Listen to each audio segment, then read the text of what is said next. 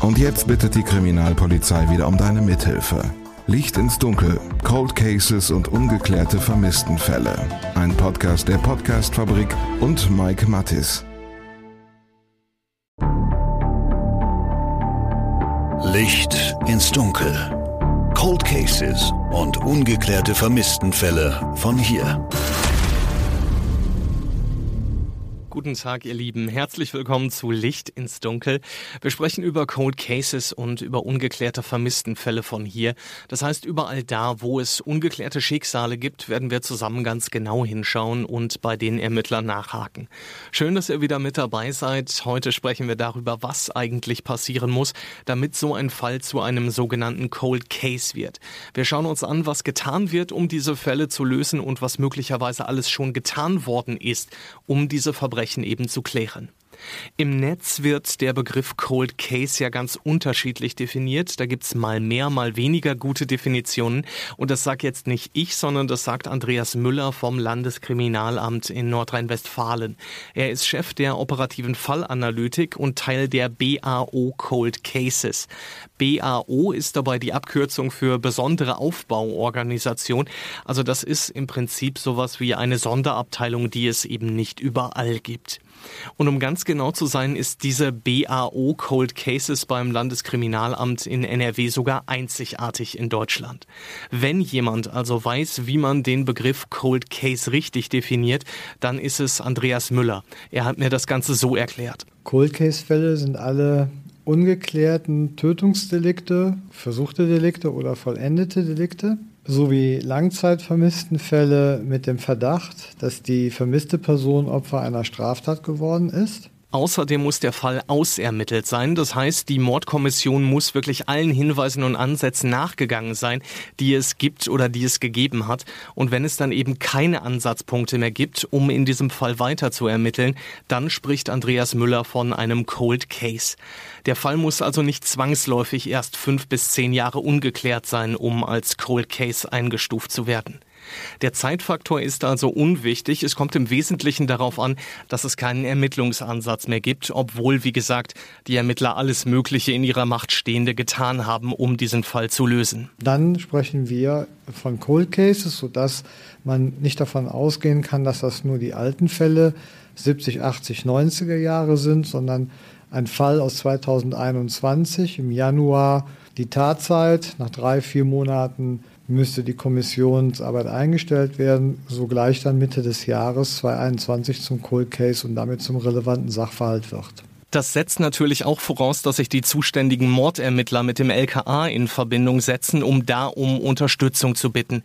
Das ist natürlich sinnvoll, sagt Andreas Müller, denn das LKA hat ja ganz andere Möglichkeiten als jede einzelne eingesetzte Mordkommission. Die äh, kriminaltechnischen Methoden sind heute doch sehr vielfältig und wenn man jetzt zunächst mal an DNA, Fingerspuren denkt, so ist es doch gerade in Cold Cases der Neuzeit sehr relevant, auch auf den digitalen Tatort zu blicken, Auswertungen von Datenträger etc. pp. Und da ist eben das Know-how im LKA gebündelt vorhanden und nicht unbedingt bei jedem einzelnen Mordermittler verfügbar, sodass es großen Sinn macht, auch die aktuellen Fälle sehr zeitnah als Cold Case Fälle zu betrachten und zu bearbeiten. Das sind dann alles Fälle, die das LKA in seine Cold Case Datenbank aufgenommen hat. Insgesamt gibt es in ganz Nordrhein-Westfalen mehr als 1100 Fälle, bei denen das LKA jetzt nach und nach prüft, ob sie relevant für diese Datenbank sind. Wie das genau abläuft und nach welchen Kriterien das passiert, das würde an dieser Stelle tatsächlich den Rahmen sprengen. Wenn ich jetzt hier ins Detail gehe, dann wird diese Folge doppelt so lange wie eigentlich geplant. Zum Thema Cold Case Datenbank mache ich euch wie versprochen im Januar dann nochmal eine eigene Episode fertig. Bei mehr als 260 Fällen hat das LKA in Düsseldorf jedenfalls schon gesagt, ja, das ist ein Fall für uns. Hier können wir helfen. Hier ist es dann eben auch sinnvoll, wenn wir uns einschalten.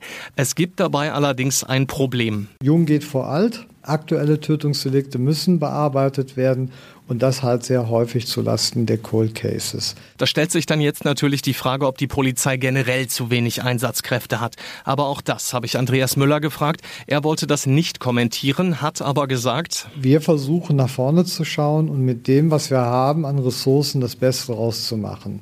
Was man sagen kann, ist, dass immer dann, wenn man an Altfälle ran will, die Ressourcen in der Alltagsorganisation nicht vorhanden sind. Das wird aber auch in einem anderen Beruf so sein. Der Steuerbeamte wird auch nicht seine Altfälle herauskramen und neu bearbeiten können der wird dem Alltag entsprechend tätig werden. So ist das bei der Kriminalpolizei auch. So, und an genau dieser Stelle kommt jetzt die neue Initiative ins Spiel. Beim LKA gibt es nämlich seit kurzem, konkret seit November 2021, die sogenannten Cold Cases Unterstützungskräfte. Das sind fast 30 ehemalige Mordermittler, die aus dem Ruhestand geholt worden sind. Sie sollen jetzt mit ihrem Know-how die Cold Case Einheiten beim LKA und die Mordermittler in den einzelnen Dienststellen unterstützen. Insgesamt kommen da mehr als 1000 Jahre Berufserfahrung zurück in den Dienst der Polizei. Das ist natürlich eine echte Hausnummer, gar keine Frage. Und dieses Wissen, das da jetzt auf mal wieder zur Verfügung steht, ist Gold wert, sagt Andreas Müller. Weil es kommt auf erheblich viel Erfahrung in der Vorverwendung, in der Bearbeitung von Tötungsdelikten an, um überhaupt erkennen zu können, was noch geht. Das müssen Sie sich so vorstellen, wir haben eine alte, vergilbte Akte und die kann ein Polizeibeamter einmal durchschlagen und dann ist er am Ende angelangt. Unsere Leute schlagen die auf und durch und nach jeder Seite kommt eine rote Flagge. Und diese rote Flagge, diese Alarmglocken, die da läuten, die erkennt man nicht so einfach. Dafür braucht man unglaubliches Wissen, was früher wie bearbeitet und heute wie bearbeitet werden kann. Die Frage ist hier für Müller also, gibt es denn überhaupt genügend erfahrene Mitarbeiter bei der Polizei? Und diese Frage beantwortet er ganz klar mit Nein. Das liegt daran, dass heute die Kollegen auch sehr schnell wieder ihre Dienststellen verlassen. Also Mordermittler, die gerade anfangen, Todesermittler sind sehr schnell auch wieder in anderen Dienststellen, nehmen ihr Wissen mit. Dadurch haben wir sehr wenig, sehr erfahrene noch im Dienst befindliche. Wir haben sie, aber nicht in der Zahl, wie wir sie benötigen.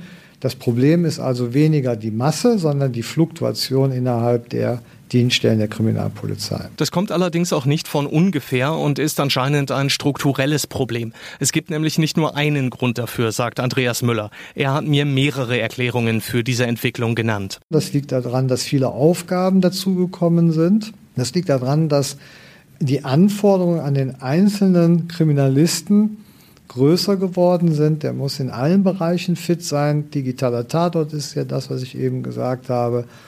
Und äh, auch Aufstiegschancen. Leider ist es so, dass wir, ich sag mal, die Fachkarriere so ein bisschen aus dem Auge verloren haben. Das bedeutet, gute Leute, die ich eigentlich in der Verwendung behalten müsste, damit sie da ihren guten Job machen, weil sie diese Talente auch genau da haben, müssen diese Dienststellen verlassen, um an anderer Stelle befördert zu werden.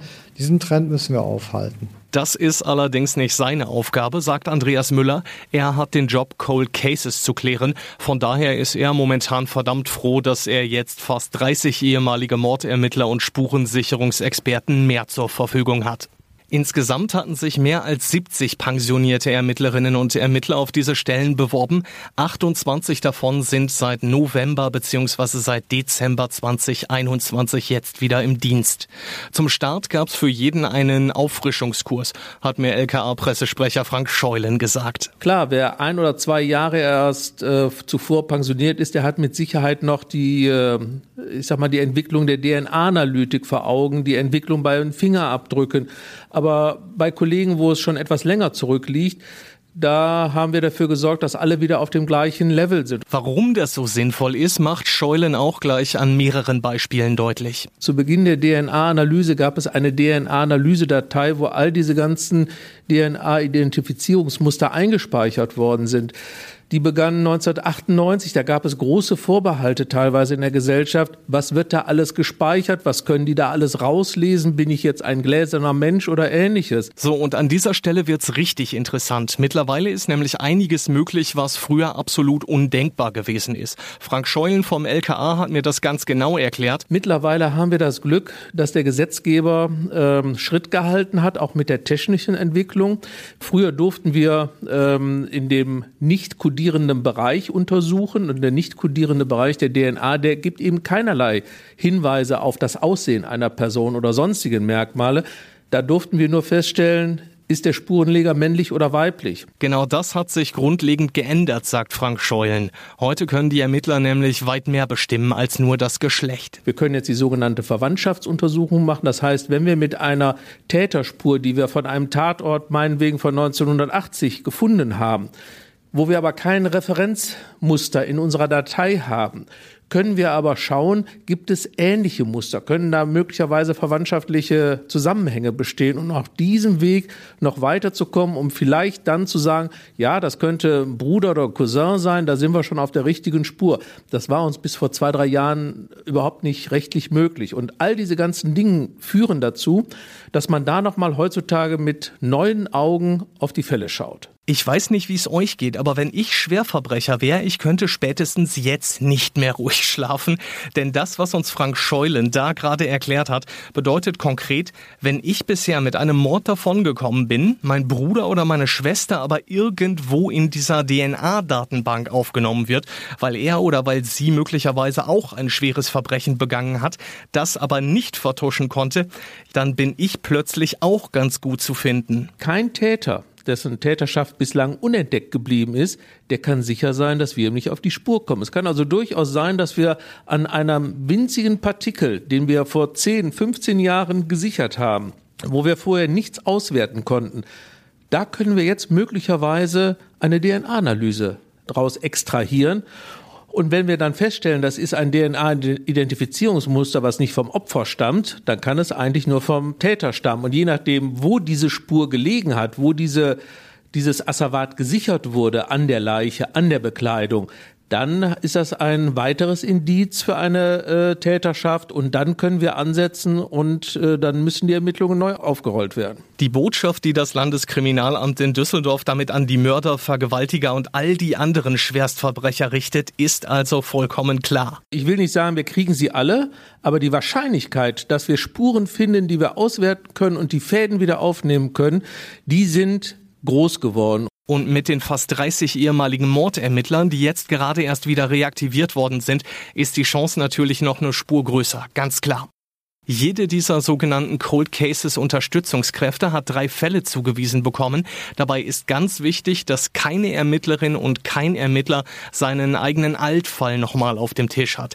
Es ist also definitiv ausgeschlossen, dass beispielsweise eine ehemalige Mordermittlerin aus Essen den Cold Case bearbeitet, den sie vor 20 Jahren übernommen hat und damals eben nicht lösen konnte. Wir suchen nicht die Fehler, die möglicherweise gemacht worden sind vor 10, 15 Jahren, sondern wir suchen suchen nach neuen Chancen, wie wir den Fall klären können. Das ist das Spannende an der ganzen Geschichte. Und das ist dann eben auch das, was das LKA hier den Angehörigen und den Freunden der Opfer mit auf den Weg geben will.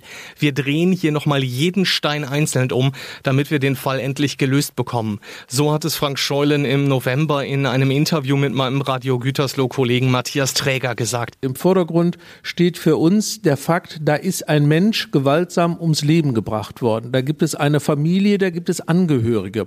Und denen und auch dem Opfer sind wir schuldig, dass wir als Polizei alles unternehmen, um diesen Fall zu klären, um den Angehörigen auch zu verdeutlichen, warum ist es passiert, wie sind die Hintergründe, und wie konnte es passieren? Und das ist natürlich die Motivation, die alle antreibt. Dass man sich vielleicht im Nachhinein selber ein wenig freut, ist nicht ausgeschlossen, aber wir müssen immer an die Opfer der Fälle und an deren Familien denken. Und das, finde ich, ist ein richtig schönes Schlusswort für heute. Ich bin Mike Mattis. Ich danke euch ganz, ganz herzlich fürs Zuhören.